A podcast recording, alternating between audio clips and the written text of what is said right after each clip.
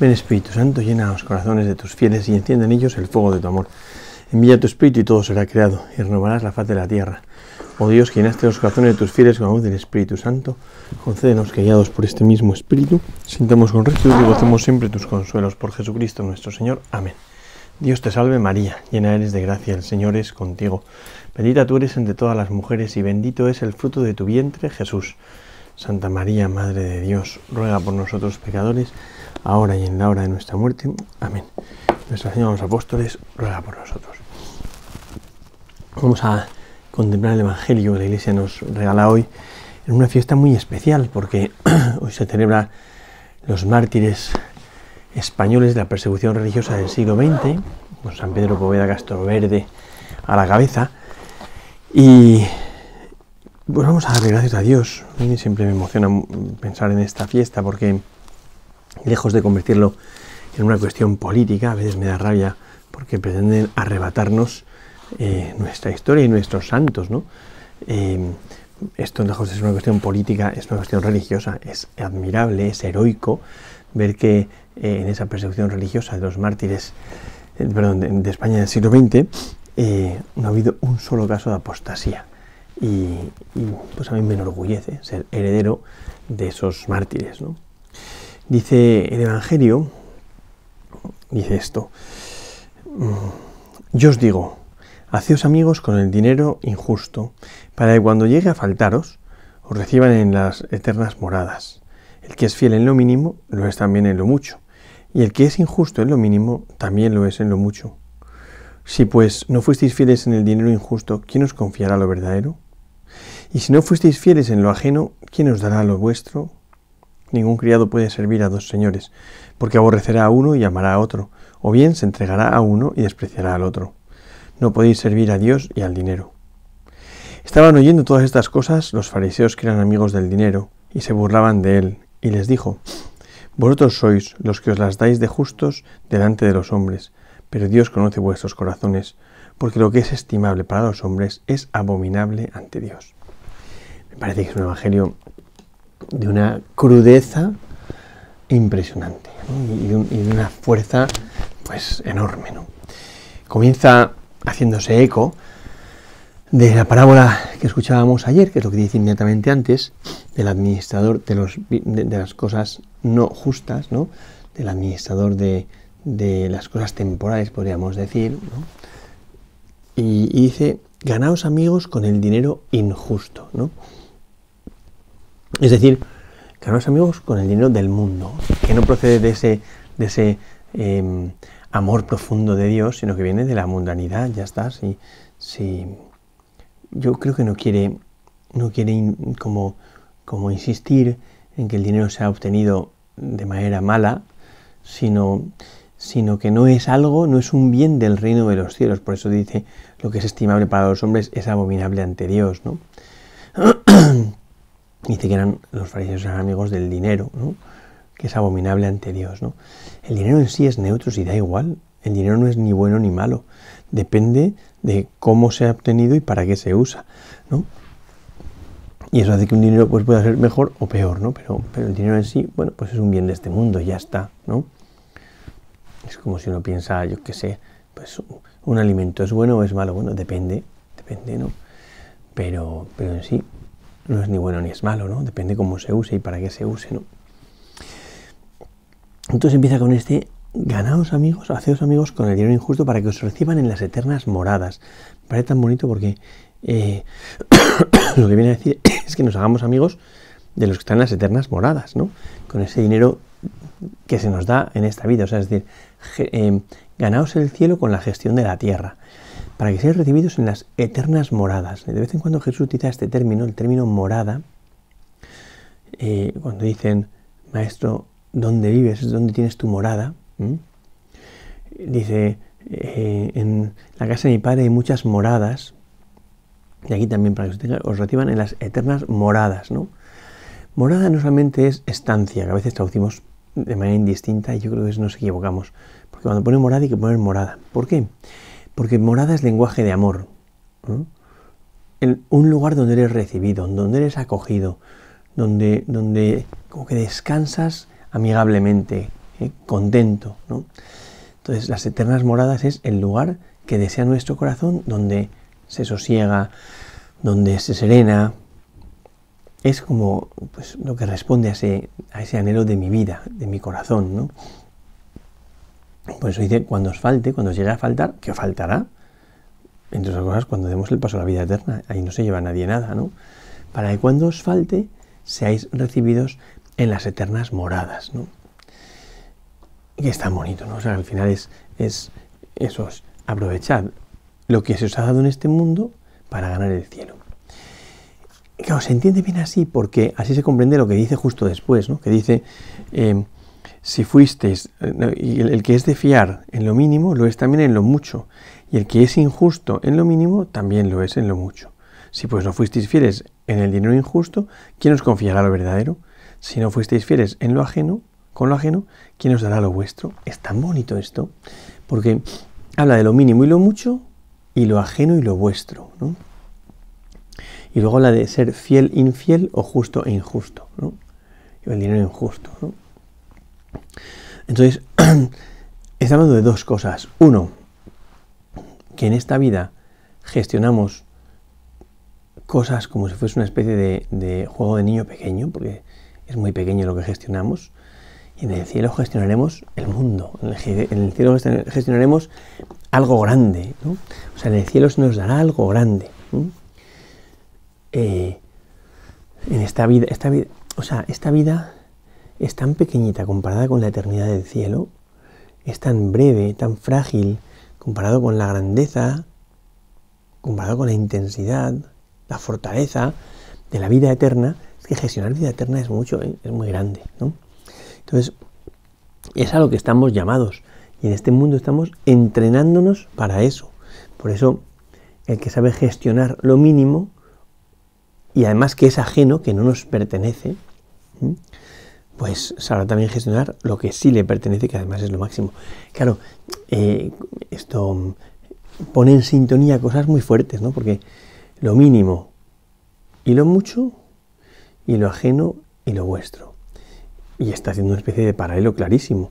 Lo mínimo es ajeno, ¿no? o sea, lo que tenemos en este mundo no es nuestro, somos administradores de los bienes de Dios. Como dice San Pablo, somos administradores solo de una realidad que no nos pertenece que Dios nos ha dejado que la gestionemos entrenándonos, entrenando el qué? Pues nuestro afecto, entrenando nuestra voluntad, nuestra memoria, nuestra razón, entrenándonos nosotros, pero, pero para algún día gestionar lo máximo que curiosamente es lo nuestro. ¿eh? O sea, el Señor nos dejó lo ajeno, que es lo suyo, para que lo trabajemos, y nos dejó un poquito, y ya está, ¿no? Pero llamándonos a gestionar lo, máximo, lo mucho, ¿no? que es lo que nos pertenece. Eso me deja muy desconcertado, ¿no? porque dice, si no fuisteis fieles en lo ajeno, que era el dinero injusto, el dinero, el dinero del mundo, ¿no? Eh, ¿quién os dará lo que os pertenece, lo vuestro? que es lo nuestro? La vida eterna. Claro, pocas veces habla el Señor tan claramente diciéndonos que lo nuestro es el cielo.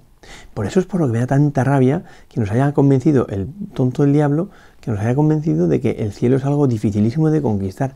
Pero si es lo nuestro, para lo que fuimos creados, si ya nos lo dio Dios en el origen de la creación, llenad la tierra y sometedla, es vuestra,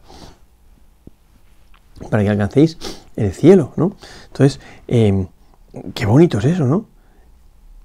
En esta vida, pues gestionamos cosas pequeñitas y a veces lo hacemos tan mal, porque nos quedamos como aferrados a las cosas pequeñitas cuando estamos hechos para mucho más. Eh, a veces damos la sensación que somos niños que juegan con plastilina y que van creciendo y siguen jugando con plastilina y no quieren, no quieren lanzarse a gestionar cosas grandes, algo máximo, ¿no? Máximo. ¿Quién os da lo vuestro, no? Y luego dice la frase esa, que está colocada también en el Sermón del Monte, en San Mateo, justo después de, perdón, justo antes del, del discurso de la providencia, busca el reino de Dios y su justicia y demás, se os dará por añadidura, ¿no? Y, y que es, no podéis servir a dos amos, no podéis servir a Dios y al dinero. Está claro que el corazón solo se puede entregar ¿eh? a, pero justo antes sí, el corazón solo se puede entregar a una persona o a una realidad, ¿no? Si yo entrego mi corazón a Dios, no puedo entregarlo a otro, ¿no? Pero no es que no pueda amar muchas cosas, que eso es evidente que sí, ¿no? Sino que lo indivisible del corazón, eso donde tengo el núcleo de la persona, se entrega solo una vez, ¿eh? Se entrega solo una persona, ¿no? Entonces, si lo has entregado al Señor, pues has entregado al Señor. Y si lo has entregado al dinero, pues has entregado al dinero. Pero no podéis servir a estos dos amos, ¿no? Solo puedes, solo puedes servir a uno. Solo puedes entregarte del todo a uno. Por eso dice, ningún criado puede servir a dos señores porque aborrecerá a uno y amará al otro. Además utiliza palabras muy fuertes, aborrecer y amar, ¿no? Dice, o bien se entregará a uno y despreciará al otro. No podéis servir a Dios y al dinero. claro, uno entiende aquí ese, ese atributo que se le aplica a Dios en el Antiguo Testamento, que es que es un Dios celoso. Celoso quiere decir que no está dispuesto a compartir lo íntimo que hay en el corazón del hombre, lo indivisible del corazón. Y eso pues, se entrega a Dios o se entrega al dinero. Luego habrá que ver por qué camino se entrega a Dios, eso es evidente. Si por el camino de la consagración total o de la mediación de una persona. Pero, pero, pero no se puede hacer, claro, ese servir al dinero es hacer del dinero un ídolo. Y en el Antiguo Testamento los ídolos están prohibidos. ¿Qué es un ídolo? Aquella realidad que yo coloco en el centro de, mi existencia, de mi vida, de, mi grupo, de mi familia, ¿no? A la que, al que le tributo honor y gloria y todo lo vivo en referencia a eso. De esta manera que se convierte en el Dios de mi vida. Y esto que dice Jesús no puede servir a Dios y al dinero, en el dinero habría que poner todo aquello por lo que tú pagarías. ¿no? Las riquezas no se refiere solamente a las moneditas, ¿no? no se refiere a eso, se refiere a todo aquello por lo que tú pagarías. Y puede ser la fama, puede ser la vida cómoda y placentera, puede ser el prestigio, puede ser el poder, eh, pueden ser muchas cosas, pueden ser muchas cosas. Entonces, es importante ver qué hay en el fondo de mi corazón. A mí me encanta esa definición que daba Luis María Mendizábal del afecto, que es donde va el corazón cuando lo deja suelto, porque pienso, ¿a dónde se va mi corazón cuando tiene un momento de, libertad o de, sosiego o de posible descanso? ¿A dónde se va? Porque a dónde se va es lo que es el ídolo de mi vida o el Dios de mi vida. Entonces, no podéis servir a Dios y al dinero. No podéis servir a Dios y a, las riquezas como, tu adueñamiento de la realidad. No podéis servir a esos dos amos, porque o bien aborrecer a uno o amar al otro. ¿no? Y cuando los fariseos se revuelven o se ríen de él, porque hay dos maneras como de no hacer caso a una persona, una eh, aborrecerlo y luchar contra él, y otra descalificarlo y reírse de él. ¿Qué hacen esta vez estos segundos? ¿no? Estaban oyendo todas estas cosas. Los fariseos, que eran amigos del dinero, aquí a mí eso me impresiona porque podríamos poner a tantas personas, quizá nosotros los primeros, eran amigos del dinero, o sea que les gustaban las riquezas, ¿no? Y se burlaban de él, lo descalifican, lo descalifican. ¿Para qué? Porque cuando tú descalificas un profeta, no tienes que responder a sus profecías. Cuando tú descalificas a una persona que te está diciendo algo, no tienes que responder a lo que te interpela. No, porque lo has descalificado, te estás riendo de él, con lo cual lo has dejado fuera de juego. Entonces lo que hacen los escribas y fariseos es reírse de Cristo, burlarse de Cristo. ¿Para qué? Pues para no tener que responder a este no puede servir a Dios al dinero. Para no tener que responder a todo esto que está diciendo, eh, que está diciendo Jesús, ¿no? De, del que es fiel en lo poco y el fiel en lo mucho, o el que es el injusto en lo mínimo o en lo ajeno eh, y es injusto también en lo propio y, en lo grande, ¿no? Entonces no quieren responder y para eso descalifican a Jesús. Descalifican a Jesús.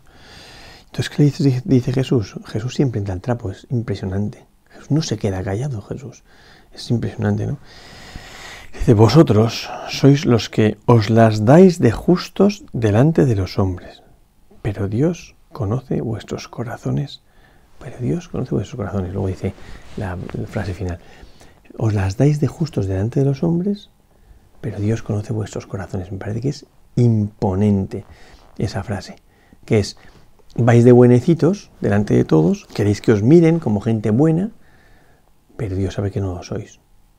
Dios conoce lo íntimo del corazón y, y bueno, pues sabe que es una teoría bonita, pero no es una verdad. O sea, eh, que no estás convertido, que no estás convertido. Que muchas veces vives la vida como de apariencia, esto que llaman ahora de postureo, ¿no?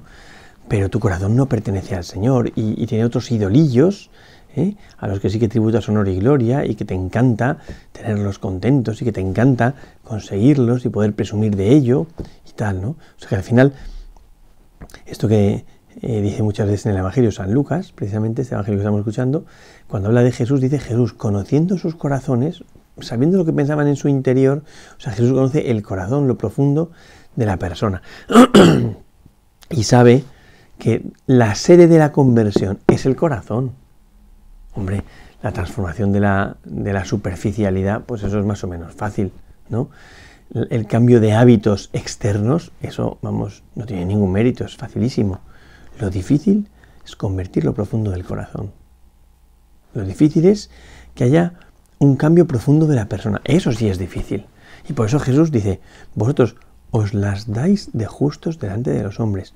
Ojo, que hay mucha gente que tiene como una cierta autosatisfacción del camino que lleva delante de Dios. ¿no? Porque yo voy en hora santa todos no sé qué, porque yo mm, tengo una reunión de no sé cuál, porque hago adoración en no sé dónde y tal. ¿no? Y parece como que ya con eso he cumplido y ya soy santo. vosotros os las dais de justos delante de los hombres. Em, en algunas zonas se ha convertido un poco como en, en algo Mm, socialmente estimable el que uno diga pues que va a tal adoración o que hace tal cosa o que escucha tal música. Pero, pero el cambio del corazón es otra cosa. La conversión del corazón es otra cosa. Es en lo profundo de la persona que haya un cambio, que luego se verificará hacia el exterior y se notará y se, y se podrá comprobar hacia el exterior. Pero lo importante es el cambio de lo profundo de la persona del corazón de la persona, que reciba ese corazón nuevo de Jesús. ¿no? Por eso, eh, bueno, la conversión de los escribas y fariseos es muy aparente, porque en la realidad, luego lo que buscan y lo que desean y lo que descansan es otra cosa. ¿eh? Por eso dice, vosotros que os las dais de justos delante de los hombres, pero Dios conoce vuestros corazones, porque dice, porque lo que es estimable para los hombres es abominable para Dios. O sea, le está diciendo a los, escribas y fariseos, claro, a vosotros os encanta comprar la admiración de la gente, eh, pues, pues eh, como teniendo una apariencia de cumplimiento y de vida eh, moralmente íntegra, aparentemente, ¿no? Dice, pero lo que, es, lo que es estimable para los hombres, es decir, los hombres os admiran por esas cosas de fuera, es abominable para Dios. ¿Por qué? Porque si tu corazón no está convertido y tienes solo una apariencia de santidad, Dios aborrece la hipocresía. Por tanto, abomina tu vida, aborrece tu vida. Entonces, lo que tú creías que era una cosa buenísima y tal, pues ya no lo es. Ya no lo es. Ese dárselas de justos delante de los hombres, pues resulta que Dios lo ve y le espanta. Y le espanta. ¿Por qué? Pues porque Dios siempre pide que caminemos en verdad. O sea, que vivamos en la verdad, no en la apariencia. ¿eh? O sea, no sirve para nada un cambio aparente exterior. ¿no? Con todos estos eh, retiros que hay ahora de nueva evangelización, a mí me preocupa un poquitín a veces, ¿no? Porque, porque uno se encuentra con el Señor y decide cambiar lo externo. ¿Vale? Eso está muy bien. O sea, es evidente que un cambio exterior tiene que haber, porque, es, porque se tiene que ver, como en San Pablo, que decían que, las, que el, antiguo perseguidor ahora iba con los cristianos. ¿Vale? Se ve. Pero lo importante no es lo que se ve, sino lo que no se ve. Lo importante es si ha habido un cambio profundo en el corazón de la persona que le lleva a amar lo que el Señor ama. ¿no? ¿Y lo que el Señor ama? El amor en serio. Dar la vida en la cruz. Eso es lo que el Señor ama. Otras cosas, pues, bueno, también, pero, pero Cristo ha venido a redimir al hombre, que es una cosa gravísima y grandísima. Pues ojalá que nos conceda el Señor en este día en el que nos hacemos herederos de aquellos que han dado la vida por defender su fe, que, han estado dispuestos a morir antes que negar a Jesucristo. Ojalá que nos hagamos herederos de, estos, de este pueblo de mártires y seamos testigos valientes de la fe que tenemos porque nos hemos encontrado con Cristo. Gloria al Padre, al Hijo y al Espíritu Santo, como era en el principio, ahora y siempre, por los siglos de los siglos. Amén.